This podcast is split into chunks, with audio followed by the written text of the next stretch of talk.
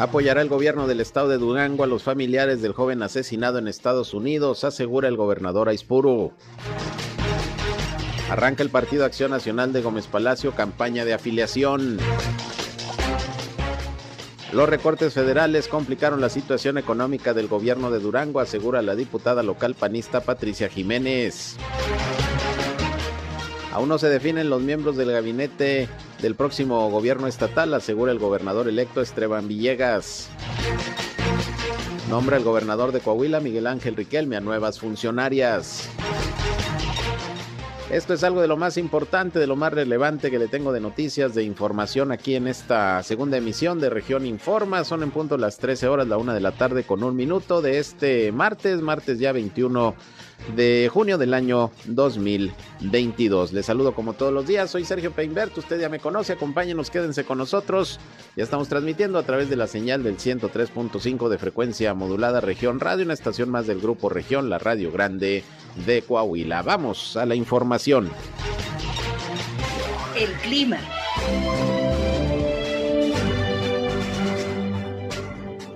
Temperaturas el día de ayer no tan calurosas, 36.9 grados centígrados, no llegamos a los 37.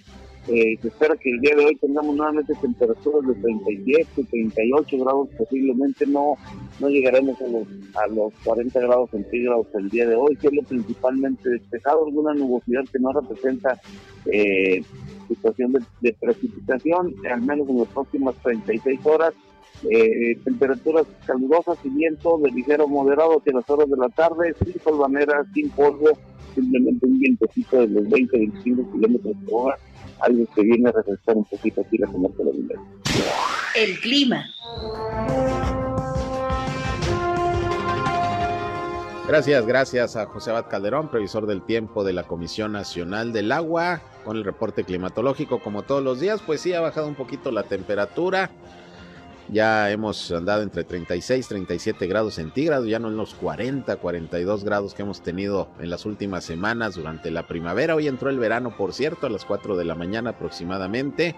Ya estamos en verano y bueno, se espera que baje un poco el termómetro, aunque pues eh, como siempre hay que estar en espera de más altas temperaturas porque estamos en la temporada. Por eso todos los días le llevamos el reporte puntual desde el Servicio Meteorológico de la Comisión Nacional del Agua, los que están todos los días con la medición de las condiciones climatológicas. Por lo pronto, pues sígase cuidando de cualquier manera de las altas temperaturas. Gracias por acompañarnos, ya estamos listos para llevarles lo más importante de lo que ha acontecido de información hasta este momento aquí en la comarca lagunera, en Coahuila y en Durango. Pero como siempre, le invitamos también a entrar en contacto con este espacio, sobre todo si tienen algún problema en su comunidad, en su calle, en su colonia, en su ejido, requieren la atención de alguna autoridad, pues aquí estamos como siempre listos para atenderles a través de nuestra línea telefónica 871-713-8867, 871-713-8867. Nos pueden llamar o mandar mensajes de WhatsApp como ustedes gusten. También recuerden que estamos en redes sociales y medios digitales, nos encuentran en Instagram, también estamos en Facebook, en región 103.5 Laguna. Saludo a quienes ya nos están siguiendo en estos momentos a través de Facebook Live y gracias por sumarse a esta transmisión en vivo y en directo desde nuestra cabina de radio. Y estamos eh, también en Sergio Peinber Noticias, ahí los espero en Facebook, en Twitter, en YouTube, en Instagram y en sergiopeinber.com, mi portal web de información que les invito a visitar. Como siempre, también ahí le tengo los enlaces para que nos escuchen en nuestras transmisiones de radio. Y vámonos, vámonos rápidamente con lo más importante hoy en las noticias.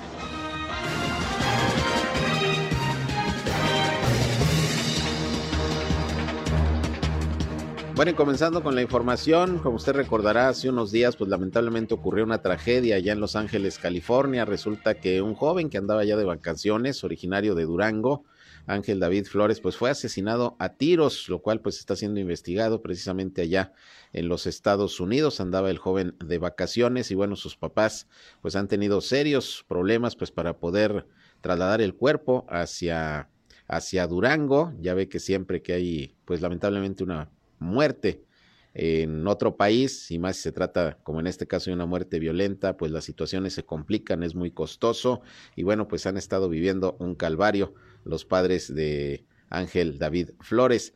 Eh, por tal motivo, hoy precisamente ante esta situación, el gobernador de Durango, José Rosa Saizpuru, anunció que se va a apoyar y que se está apoyando, de hecho, en todo lo que se pueda a los eh, papás de Ángel David con el objetivo de que puedan cumplir con los trámites que se requieren allá en Estados Unidos para poder trasladar el cuerpo del jovencito aquí a Durango. Y bueno, de ello se va a hacer cargo eh, el gobierno del estado también en cuanto a los gastos, como lo ha hecho con otras personas, dijo el gobernador, que también pues han perdido la vida, sobre todo en Estados Unidos. Vamos a escuchar eh, lo que comentó sobre este lamentable caso el gobernador José Rosa Saispur. Como gobernador me comprometí a apoyar a los duranguenses donde quiera que estos se encuentren, aquí en su tierra o en el extranjero, particularmente en los Estados Unidos, donde muchos de nuestros compatriotas, de nuestros eh, paisanos, eh, viven en ese país.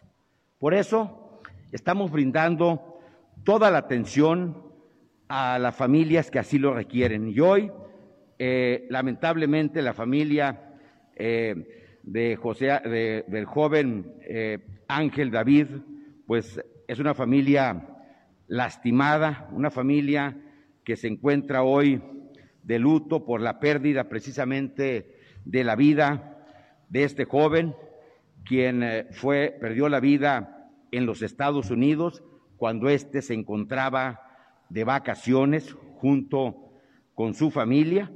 Reitero mi más sentido pésame a sus padres y a toda su familia. Decirles que los trámites para repatriar eh, sus restos continúan, pero los tiempos dependen en gran medida de las decisiones, de las investigaciones que realiza el gobierno de ese país. Por eso reitero mi total apoyo a esta familia, como lo hemos hecho eh, desde el inicio de mi gobierno, con eh, el respaldo a 540 personas que han perdido la vida en los Estados Unidos y que sus familias han decidido trasladarlos a su estado, a sus comunidades y en esta parte decirles que en estos 540 casos el gobierno del estado ha asumido totalmente el costo de dichos traslados. Y el compromiso del gobierno de Durango pues es hacer lo propio también con el cuerpo de Ángel David.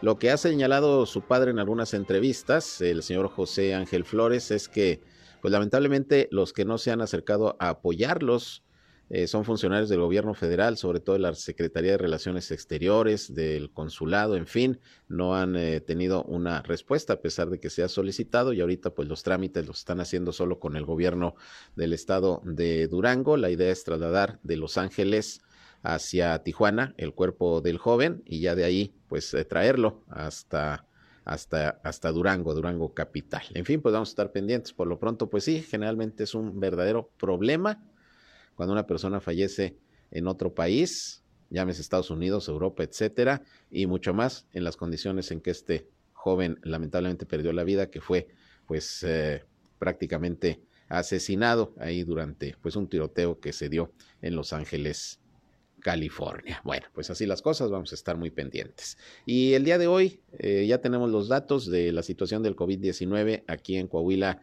y en Durango. Ya que estamos con el asunto de Durango, vamos a escuchar al doctor Juan Carlos Espinosa, quien el día de hoy en eh, representación del doctor Sergio González Romero, secretario de Salud, dio los datos del COVID al día de hoy allá en Durango. Escuchemos. Pues ya tenemos 66.757 casos confirmados con 3.439 defunciones.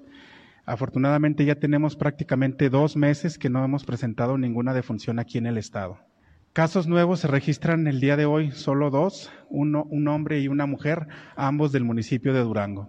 Los casos activos, ya llegamos a 576 casos activos, se ha incrementado en los últimos 14 días eh, los, los, casos activos, siendo eh, la mayoría de ellos, más de la mitad en el municipio de Durango con 423 casos, le sigue Gómez Palacio con 121 casos, Ciudad Lerdo con 18, después Pueblo Nuevo con 4 y Santiago Papasquiaro, con uno el municipio del Oro, Ocampo, Peñón Blanco, Tlahualilo, Tamazula y Sandimas. Bien, ese es el reporte en el estado de Durango, que por cierto dijo el gobernador José Rosa Saispuro que ya comenzaron a llegar vacunas de Pfizer para lo que serán las jornadas que se aperturarán para la inoculación de los niños de 5 a 11 años de edad. Se va a iniciar en 14 municipios, no se ha dicho en cuáles. En el caso de Durango, estamos en espera de la programación, al igual que en la laguna de Coahuila, a ver cuándo ya se dispone la vacuna para los menores de 5 a 11 años de edad. Como quiera, ya está abierto desde el pasado 16 de junio eh, el registro en la página de Mi Vacuna para que los papás pues ahí ya pongan el nombre de sus hijos para que cuando lleguen las jornadas de vacunación pues acudan sin mayor inconveniente. Ahora, ¿qué pasa con Coahuila? Pues aumentaron de manera importante los eh, casos positivos, prácticamente se duplicaron eh, en los últimos dos o tres días. Hoy se registran 264 nuevos contagios. Afortunadamente no hay defunciones, que eso es lo que es una ventaja. Tampoco ha crecido la hospitalización, pero sí el número de contagios. Y déjeme decirle que de estos 264, 96 corresponden a Torreón, 77 a Saltillo, 23 a Monclova. El resto se divide en otros municipios de la entidad. Aparecen también de la Laguna Matamoros, con 11 casos más. Francisco y Madero con 4 y San Pedro con uno. Hay actualmente 1.107 casos activos de COVID-19 en la entidad, según este reporte al día de hoy. Y bueno, ya son 148.958 los casos positivos de virus SARS-CoV-2 desde el inicio de la pandemia en Coahuila y el número de decesos, pues hoy no se movió afortunadamente, queda en 8.814 desde que inició la emergencia sanitaria. Tampoco la hospitalización creció, está igual que ayer, hay 15 pacientes de los cuales 11 eh, son de Torreón, 3 de Saltillo y uno en San Juan de Sabinas. Esa es la ventaja de que pues la mayoría de la población ya se encuentre vacunada al menos con una dosis, porque el COVID-19 pues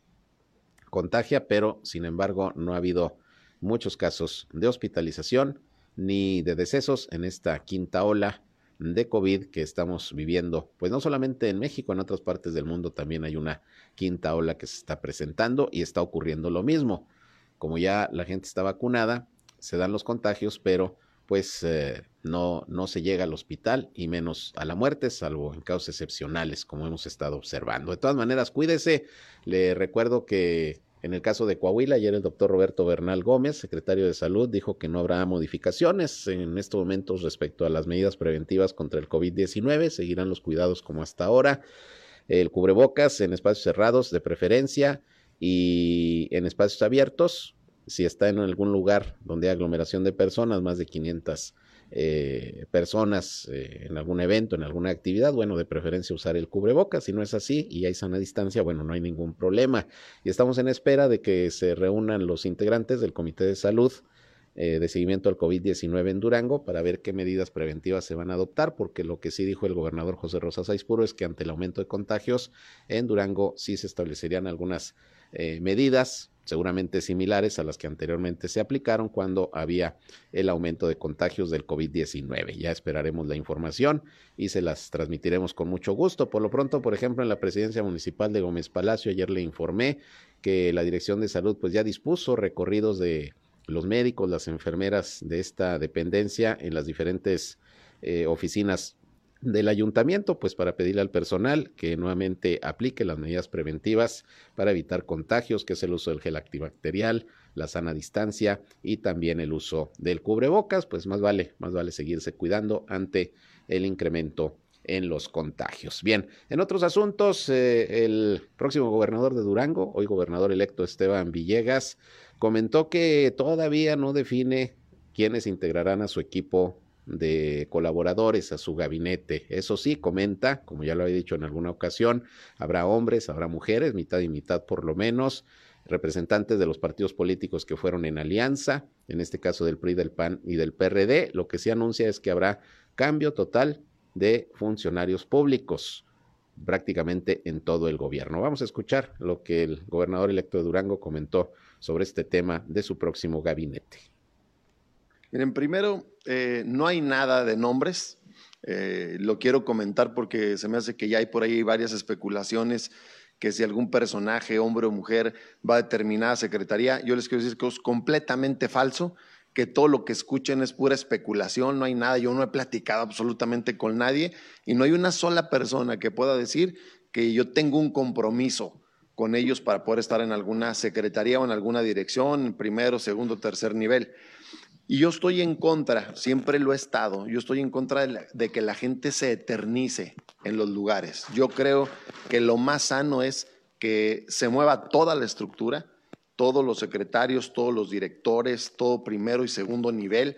Por supuesto que vamos a hacer un, primer gobierno de coalición, por supuesto que va a haber gente del PAN, gente del PRI, gente del PRD, eh, con los convenios que, hemos hecho y lo que hemos estado platicando, y podrá haber gente que, tiene una gran capacidad. Este, y, a esa gente no hay que desaprovecharla, porque luego el gobierno genera problemas cuando llega y quita a los que le entienden que son los mandos medios o, los, o, a veces los que están ahí de muchos años y cometes errores.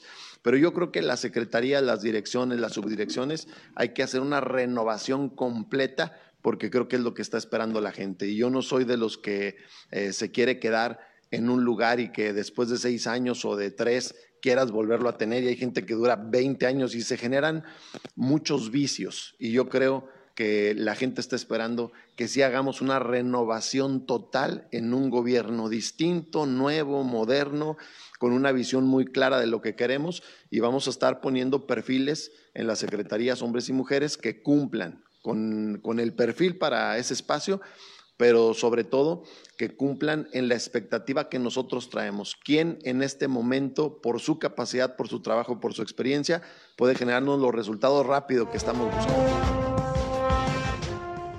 Bueno, pues como dice la canción, son rumores, son rumores, no hay nada todavía de funcionarios, ya suenan, hay algunos que, que algunos eh, sectores empiezan a, a mencionar, algunos que se andan promoviendo solos, en fin, ya sabes, sí son estas lides de la política, pero pues dice el gobernador electo, todavía no hay nada, estamos analizando perfiles, lo que sí se adelanta es que habrá funcionarios que provengan de los partidos que participaron en la alianza, como es el PRI, el PAN, el PRD, y también ya había dicho Esteban Villegas que se comprometía a que el 50% de los integrantes de su gabinete van a ser van a ser mujeres. Así que pues vamos a esperar.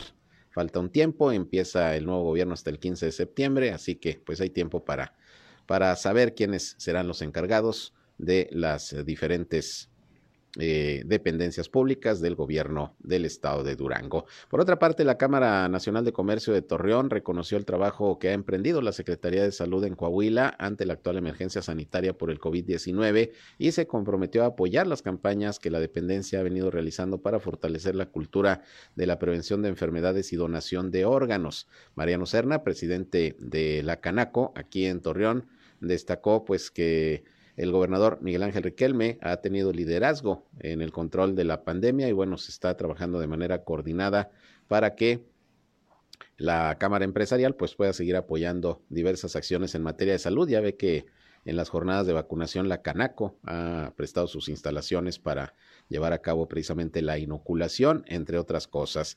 Y bueno, eh, comentó que los comerciantes adheridos a este organismo se estarán sumando a las campañas de concientización y prevención de enfermedades, así como también en la donación de órganos y de sangre. Y es que hubo una reunión de los integrantes de la Canaco con el doctor Roberto Bernal, titular de la Secretaría de Salud, en donde habló pues de los diferentes programas que se están desarrollando pues para garantizar la salud de la población. Así que la Canaco estará colaborando con el gobierno del estado, la Secretaría de Salud en estas campañas y acciones tendientes a salvaguardar, insisto, la salud de la, de la población. Bueno, pues ahí está lo que reporta la Cámara de Comercio de Torreón. Vamos a una pausa y regresamos con más.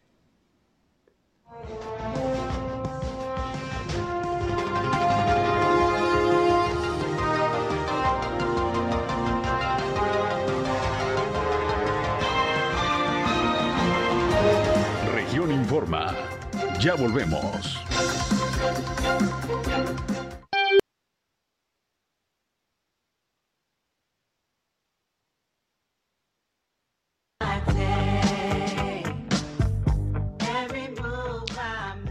Bien, regresamos, son las 13 horas, la una con 23 minutos. Y bueno, para conocer un poco más de los resultados de esta reunión entre comerciantes de la Cámara de Comercio de Torreón y el secretario de Salud, tengo en la línea telefónica precisamente al presidente de este organismo empresarial, Mariano Serna. ¿Cómo estás, Mariano? Buenas tardes. Muy bien, Sergio, buenas tardes. Un saludo para ti, para tu público. Igualmente. Oye, pues estaba aquí comentando que tuve una reunión con el secretario de Salud. Al parecer habrá algunas campañas donde van a estar, a estar ustedes participando. Platícanos qué tipo de campañas y de qué se trata el acuerdo. Mira, si tuvimos el pasado lunes en nuestra sesión de consejo con el secretario de Salud y ellos en la Secretaría están siendo muy activos y están empezando con las brigadas de la salud entonces, más que nada, todo esto es un tema preventivo, eh, preventivo en cuanto al cáncer de mama, al cáncer de próstata, a la hipertensión, a la diabetes. Entonces, en esas caravanas que traen ellos de la salud, pues nosotros pedimos ayudarlo, o sea, para pues, poner a su disposición a todos los trabajadores de nuestros socios afiliados, pues para llevarle gente y que él nos ayude llevando esas caravanas para nuestros socios afiliados. Entonces estamos en ese proceso para que, que la Eso es. Eh, y bueno, ¿cómo va a estar colaborando propiamente la Canaco? Eh, la Canaco, bueno, eh, convocando a las personas, a los, a los patrones en este caso, para que ellos a su vez convoquen a sus trabajadores y así hacer grupos de, personas que vayan a hacerse los diferentes estudios de prevención de estos padecimientos que son enfermedades pues ya con eh, pues con, problemas un poquito ya más, más importantes y que si los detectamos a tiempo, pues van a ahorrarnos mucho a, ellos, pues les va a beneficiar mucho en salud. Y a la, al servicio público pues, sería un ahorro de tener a una, a una población eh, con buena salud y estar previniendo para no estar nada más corrigiendo ya temas de salud más importantes y más caros. Claro, porque luego también a las empresas o al sector comercio, pues le pega el hecho de que ande la gente enferma, ¿no? Porque luego son incapacidades, atenciones, hospitalizaciones y pues al final es eh, personal que de repente pues tiene que ausentarse. Es que si nos ponemos de acuerdo y nos, nos coordinamos bien, ganamos todos, o sea, gana el, servicio público o, el Estado de no tener que hacer, hacer grandes erogaciones para atender este tipo de enfermedades nosotros como patrones para que nuestros empleados estén seguros, estén sanos y no tengan incapacidades y nuestros trabajadores pues, en, su salud. Entonces es un ganar de las tres partes. Entonces yo creo que esta es muy buena idea que tiene el gobierno del Estado y nosotros pues, nos pusimos a su disposición para apoyarlo en todo momento y pues algo que tenemos que cristalizar. Eso es. Han ustedes colaborado y lo hemos dicho aquí, lo hemos informado, sobre todo también en las jornadas de vacunación anti-COVID. Ahora que venga la de menores de 5 a 11 años, ¿también van a, facilitar sus instalaciones, Mariano? Mira, eh, nosotros estamos en colaboración permanente con las tres autoridades, ya sea federal, estatal o municipal, y siempre lo que se trata en beneficio de los afiliados. Pues, pues, sin embargo, eh, de, menores de edad, de 17 hacia abajo, en este caso, la Secretaría de Salud del Gobierno Federal no nos han convocado y nosotros asumimos que es porque ya es una, una parte de la sociedad más vulnerable mm. en donde tienen que tener una atención especializada de salud. Entonces, no creo que nos vayan a convocar en esta ocasión tampoco, y menos para niños todavía más pequeños. Eso es. Bueno, pues vamos a estar pendientes. Por lo pronto, colaborarán con la Secretaría de Salud para promover precisamente pues la prevención, ¿no? De enfermedades, particularmente entre el personal del sector comercio. Ese es el objetivo. Ese es el objetivo, principalmente la prevención, y en eso nosotros estamos siempre eh, puestos para ayudar en beneficio de, nuestros, de los trabajadores, de nuestros afiliados y para ayudar al gobierno de cualquier índole. Muy bien, pues te agradezco que nos expliques cuál fue este acuerdo y cuál será la participación de la Cámara de Comercio, eh, Mariano, y vamos a estar muy pendientes de todas estas actividades. ¿Algo que quieras agregar? Nada más, Sergio, un, darte un saludo y agradecerte a ti por la discusión y un saludo para tu público. Gracias, igualmente. Buenas tardes. Mariano Serna, presidente de la Cámara de Comercio de Torreón. Bueno, pues así van a participar ya de manera más específica y de viva voz eh, nos dice el presidente de la Canaco, con estas campañas de la Secretaría de Salud del estado de Coahuila. Y bueno, hablando de nombramientos, ya tocando el tema de, de los gabinetes y los colaboradores de los gobernadores, ya ve que Esteban Villegas dice que todavía no hay nada de nombramientos ni de gente que ya se pueda estar perfilando para ocupar algún cargo, falta tiempo, hasta el 15 de septiembre entra la nueva administración, ya se sabrá quiénes van a ocupar las diferentes carteras. Pero en el caso de Coahuila, déjeme le comento que el gobernador Miguel Ángel Riquelme Solís hizo algunos nombramientos, en este caso para fortalecer el área del sector turismo. Nombró a la doctora Lupita Murguía Carranza como subsecretaria de Turismo y Desarrollo de Pueblos Mágicos en la región centro del estado y también nombró a la licenciada Yolanda Cantú Moncada, por cierto, exalcaldesa de Cuatro Ciénegas, como directora de Turismo y Desarrollo de Pueblos Mágicos de la región desierto del estado. Dos nombramientos en el área de turismo que hace el gobernador, pues para fortalecer precisamente eh, la promoción turística de estos uh, eh, sectores de nuestro estado. Ya todo lo que es Cuatro Ciénegas, la región desierto y la región centro, ya todo lo que es Monclova, Frontera, Candela, que es Pueblo Mágico, en fin, pues ahí están estos nombramientos hechos el día de hoy por el gobernador Miguel Ángel Riquelme Solís. Bien, en otras cosas, déjeme le comento que hay cierta preocupación allá en Gómez Palacio, particularmente por lo que está ocurriendo con los centros de rehabilitación o llamados anexos.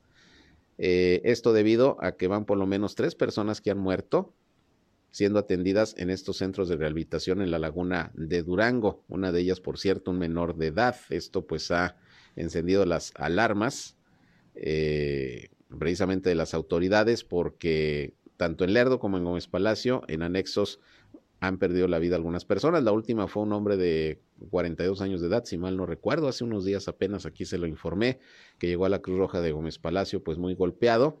Él tenía tres días en un anexo, al parecer pues tuvo ahí un problema con, con sus compañeros internos, lo golpearon y lamentablemente perdió la vida.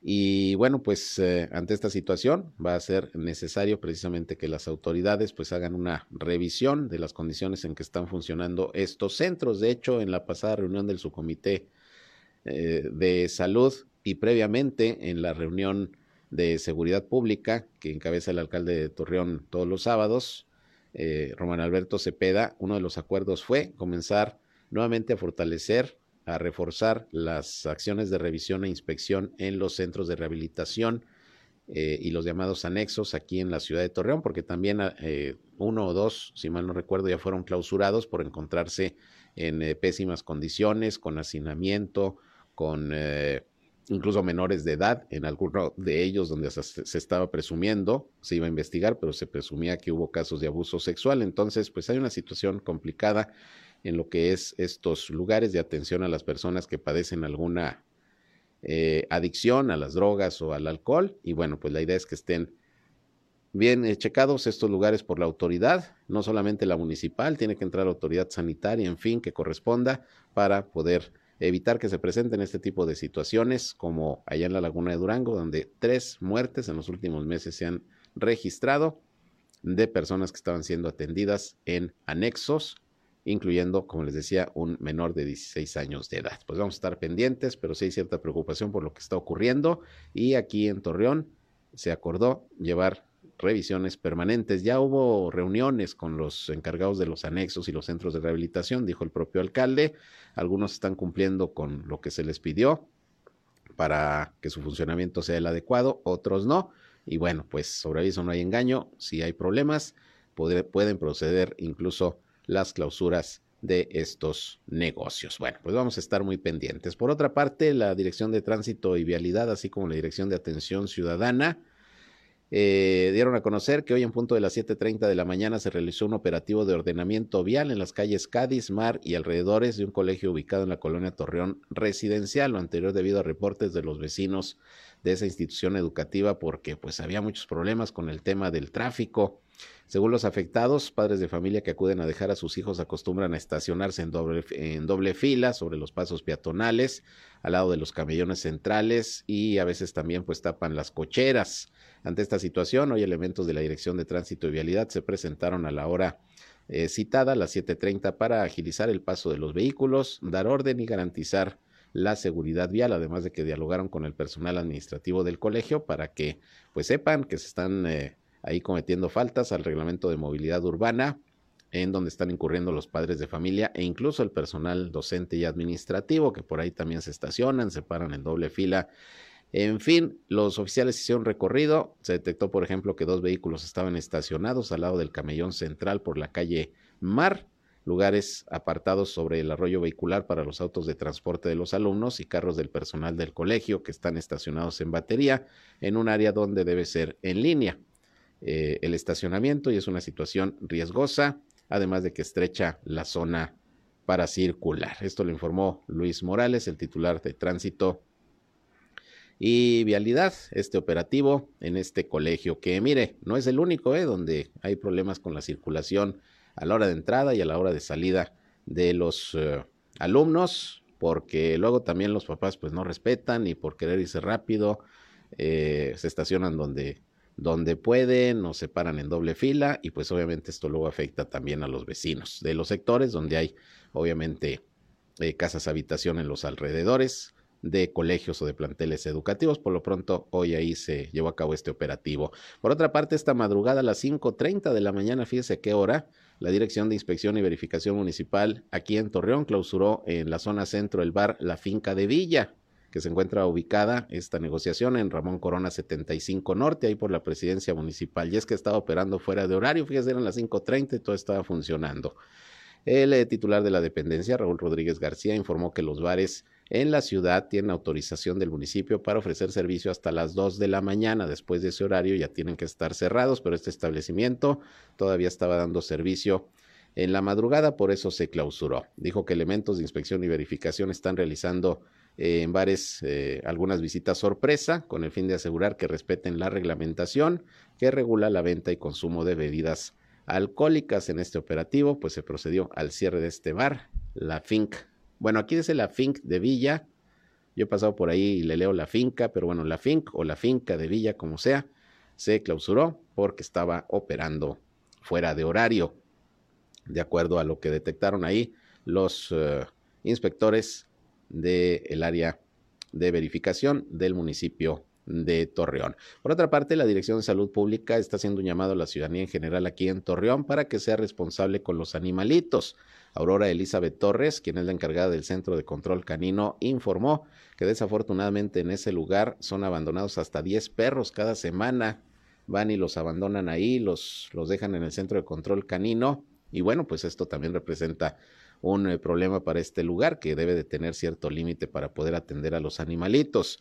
La funcionaria manifestó que una vez que los animales se enferman, son heridos, mueren o simplemente les estorban a los dueños, son abandonados a su suerte. Torres Ugarte exhortó a la ciudadanía a hacerse responsable de sus mascotas en vida, brindándoles un espacio y atenciones dignas de cualquier ser vivo y también cumplir con el compromiso en caso de fallecimiento. Agregó que dentro de las políticas del gobierno del alcalde Román Alberto Cepeda se está contemplando el cuidado de la vida animal. Ya ve que, por cierto, se rescató un animalito, un perrito de nombre Polar, que lo encontraron en muy malas condiciones, lo reportaron eh, los vecinos y lo salvaron ahí, lo rescataron los del Centro de Control Canino e incluso eh, el alcalde Roban Alberto Cepeda el sábado, luego de la reunión de seguridad, fue ahí a llevarle croquetas y una camita a este animalito que ya se veía bastante recuperado. Bueno, esto comentario al margen porque estamos con el tema, pero pues dice la funcionaria que las puertas del área de control canino están abiertas para que los dueños de los animales se acerquen y puedan brindarles las atenciones médicas que se requieren, como desparasitaciones internas y externas, vacunación antirrábica, baños garrapaticidas, esterilizaciones, entre otras, todos estos servicios a costos muy accesibles con el fin de mantener las mascotas en buen estado físico. Que por cierto, hablando de las garrapatas, pues ya sabe que también el llamado de la autoridad sanitaria es a tener mucho cuidado con, con las mascotas, con los perritos sobre todo, ver que no traigan garrapatas, porque una mordedura de estos animalitos, de las garrapatas, puede generar la enfermedad de la riqueza, que si no se atiende a tiempo y como se debe puede causar la muerte. La semana pasada platicamos con una funcionaria de la Secretaría de Salud de Coahuila, quien informó que van en los últimos meses, en lo que va del año, siete muertes por riqueza o que también se le conoce como fiebre, fiebre manchada y que da por la mordedura de la garrapata.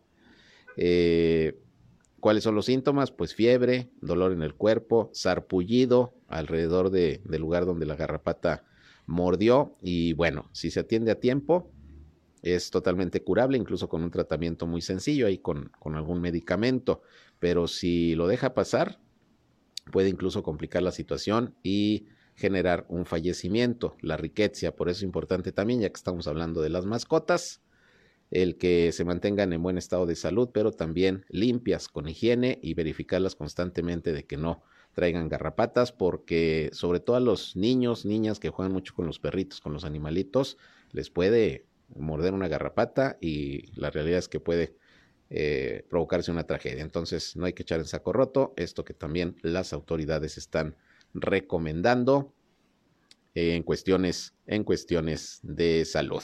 Bien, antes de irme a la pausa, le informo que el gobierno de Coahuila dio a conocer que este año la Secretaría de Cultura del Estado recibió la invitación para ser sede receptora de los trabajos participantes en el Premio Nacional de Cerámica y de esta manera apoyar en el traslado y registro de ocho piezas coahuilenses. Este premio, organizado por el gobierno de México por conducto del Consejo de premiación del Premio Nacional de la Cerámica, el gobierno de Jalisco y el gobierno municipal de San Pedro Tlaquepaque tiene como objetivo que las y los artesanos, artistas y ceramistas del país que utilizan como materia prima la arcilla y el fuego para elaborar sus piezas muestren su talento. La alfarería es uno de los oficios más antiguos de nuestro país, que se practica en todo México por artesanos indígenas y no indígenas también, y es importante visibilizar el trabajo de los mismos. Es por ello que los artesanos coahuilenses van a participar con ocho piezas que fueron inscritas en varias categorías que están precisamente dentro de la convocatoria de este premio. Pues enhorabuena a Coahuila que estará presente en el Premio Nacional de Cerámica, porque aquí también tenemos excelentes artesanos. Vámonos a otra pausa, volvemos con más.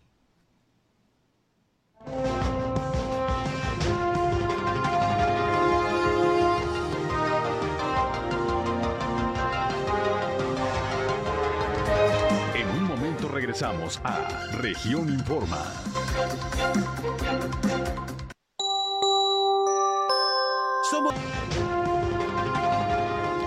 Bien, regresamos una con 45 minutos. Y fíjese que representantes de la Agencia de los Estados Unidos para el Desarrollo Internacional aquí en México están en Torreón en unas mesas de trabajo con funcionarios de la Administración Municipal, sobre todo el Tribunal de Justicia, con el objetivo pues de sensibilizar sobre lo que tiene que ver con la implementación del modelo homologado de justicia cívica en la ciudad pues vamos a ver de qué se trata ese asunto, porque pues son asesores internacionales. Y tengo en la línea telefónica y le agradezco que nos conteste como siempre a Marta Rodríguez, ella es la presidenta del Tribunal de Justicia Municipal. ¿Cómo estás, Marta? Buenas tardes. Sí, buenas tardes, buenas tardes a todos tus A ver, platícanos, pues, pues ¿qué, qué, están, ¿qué están asesorando estos miembros de la Agencia de los Estados Unidos para el Desarrollo Internacional? Bueno, acuérdate que a raíz de esta administración empezamos con la implementación del sistema homologado de justicia cívica en el Tribunal de Justicia Municipal de Torreón. Es un proyecto que ya venimos trabajando desde inicios de esta administración. Y bueno, eh, este programa ya lo hemos avanzado en un 80%, prácticamente estamos ya casi en la implementación. Ahorita ya estamos en los temas de las capacitaciones, de la sensibilización, de acercar a todas las asociaciones civiles que ya están en convenio con nosotros y en alianza, de también sensibilizar toda la parte eh, que es la aprobación de la reglamentación nueva que va a imperar eh, para el tema de justicia cívica a través de los regidores.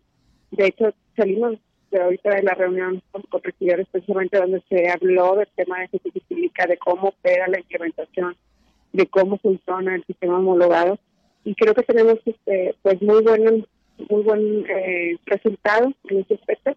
Estamos por entrar ahorita de hecho justo en, en la reunión con las instituciones civiles para seguir con, con esta misma temática y poder tener un panorama muchísimo más claro respecto a la implementación y cómo va a estar operando ya eh, en, creo que para el próximo mes, ¿no?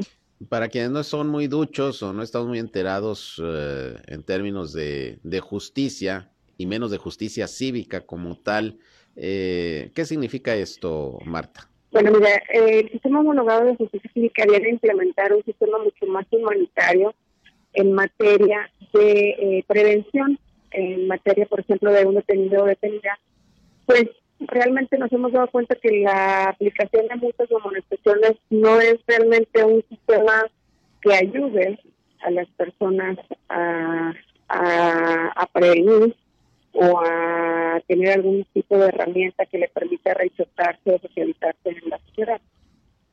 Es el mismo sistema que fuera en Estados Unidos, donde a través de asociaciones y organizaciones civiles se hacen canalizaciones para que estas personas puedan tener herramientas de socialización, de reinserción, pensión, en un tema de escalada de delito. ¿no? ¿Qué va a pasar eh, hoy en día? Que un detenido o detenida que llega a estar ahí, pues tiene acceso a una audiencia pública y a través de esa audiencia pública un juez eh, le, dictamina un, eh, voluntario en materia de, trabajo social o comunitario y así puede resarcir el daño provocado a su comunidad o, o, pagar el daño no a la sociedad. En vez de una multa. Claro, y, bueno, entiendo que prestar el servicio de manera más digna, ¿no? También porque estoy viendo por aquí que dentro de lo que han estado platicando con estos asesores, pues ven también los temas de mediación, juzgados, las celdas, recepción de denuncias, es decir, el todo para poder ofrecer una justicia cívica de calidad. el tema de justicia cívica no nada más es un tema, eh, también abarca todo lo que tiene que ser eh, eh, el sistema de los más de, mediación, toda la mediación comunitaria que viene a atender toda esta parte de la prevención, ¿no? La escalada de conflictos comunitarios. Claro, ¿y va a haber alguna certificación o algo en particular? No, ya, déjame decirte que los facilitadores en la mediación ya están certificados. Mm. Son tres que están ahorita certificados, los certificó el Poder Judicial, este, el Tribunal Superior de Justicia, discúlpame, del Estado de Coahuila, a través de su magistrado, eh, presidente Felipe Meri, que estuvo bien facilitarnos las herramientas para esta certificación. Y ellos ya tienen una certificación con matrícula que ya realmente están operando ahorita. Te comento, eh, todo el tema de justicia cívica ya lo hemos estado manejando en un programa piloto para poder implementarlo ya al 100. Estamos en un 80 y ahorita realmente lo único que, nos resta es la aprobación del reglamento y la adecuación de las salas de audiencias orales. Eso es, pues esperemos, esperemos que haya buenos resultados con todo esto que se está asesorando para el funcionamiento del tribunal y todo lo que tiene que ver con lo que nos explicas de, de justicia cívica y que haya, pues sobre todo, beneficios para, para la ciudadanía. Te preguntaría nada más finalmente, Marta, en lo que va, pues ya de casi los primeros seis meses de administración eh, en el tribunal, hablando de detenidos, ¿ha llegado más gente detenida eh, por violaciones a reglamentos, eh, comisión de algún delito allá a los tribunales? Bueno, acuérdate que el Tribunal de Justicia Municipal ve todo lo que tiene que ver con faltas administrativas. En el gasto municipal sí resguardamos eh, otro tipo de situaciones porque también resguardamos detenidos de fiscalía. Pero realmente la competencia municipal es meramente falta administrativa. Exacto, ¿y ha habido aumento de detenciones por, por faltas administrativas? No, seguimos en, en lo mismo, eh, lo más común son las eh, falta del orden en la vía pública, eh, tomar eh, vía pública, eh, orinar en vía pública, este, con las situaciones que se dan prácticamente en, en, esta área del centro, por toda la afluencia y por toda la, la temática de los bares, ¿no? claro. Muy bien, pues te agradezco que nos expliques eh, pues cómo se está trabajando precisamente con esta instancia de los Estados Unidos que está trabajando con el ayuntamiento en estos momentos. Ojalá, ojalá haya buenos resultados como es lo que se espera. Muchas gracias, Marta. Claro que sí, Sergio. Y déjame comentarte, en el tema, por ejemplo, de implementación física, ya entera en otros países este, y ciudades, y aquí en México también, en ciudades realmente ya más grandes, más, más, eh, como te más fuertes eh, que, que en, en, el tema de, población y económicamente hablando. Eh, ah, es un sistema que funciona, estamos este, inventando algo a un método de ocurrencias. Es algo que ya está implementado y que viene a traer una revolución a Torreón y una evolución también. Y que bueno, pues estamos apostando todos los kilos, echándole todas las ganas para poder traer a Torreón unos tribunales dignos, una justicia cívica digna y que el ciudadano hoy en día este, que llegue a Argácila Municipal pues llegue con una detención que sea legalmente calificada. Claro, pues así lo esperamos. Esto viene a traer un beneficio y lo vamos a ver yo creo que, no sé, a inicios a lo mejor del próximo año o finales de este año. Y espero así sean. Muy bien, y ahí estaremos para darle el seguimiento debido y observar pues todo esto que comentan que se tiene como objetivo. Muchas gracias, Marta. Gracias, Sergio. Un abrazo. Igualmente, gracias. Gracias. Igualmente, Marta Rodríguez, la titular de el Tribunal de Justicia Municipal de Torreón, pues ahí está esta asesoría. La idea pues es que haya una verdadera justicia cívica y sobre todo un trato digno eh, a quienes por alguna razón pues son sancionados o son detenidos por faltas administrativas, que es lo que le toca ver al Tribunal de Justicia eh, aquí en Torreón. Por otra parte, la Administración Fiscal General del Estado de Coahuila sigue invitando a los ciudadanos para que utilicen las plataformas digitales para realizar cualquier trámite en línea.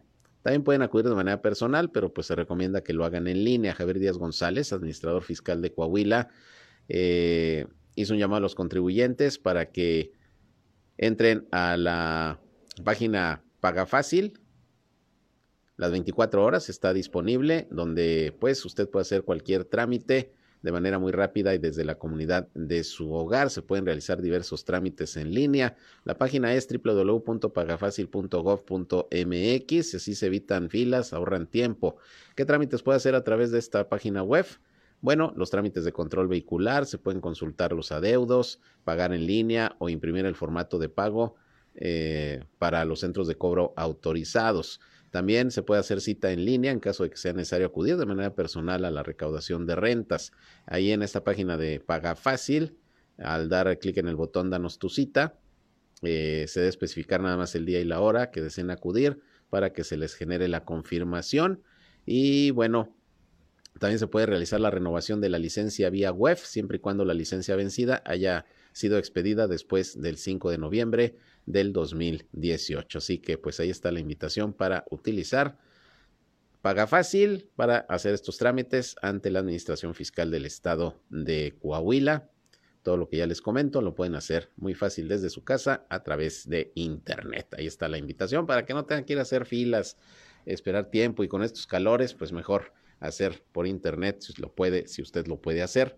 Eh, cualquier trámite de los que ya estamos mencionando. Bien, pues prácticamente ya con esto nos vamos, llegamos al final de esta emisión de Región Informa, les agradezco su atención, faltan casi cuatro minutos para las dos de la tarde, se van a quedar con mi compañero Rejam y su programa con buena música para que sigan teniendo una muy buena tarde, si van a comer buen provecho.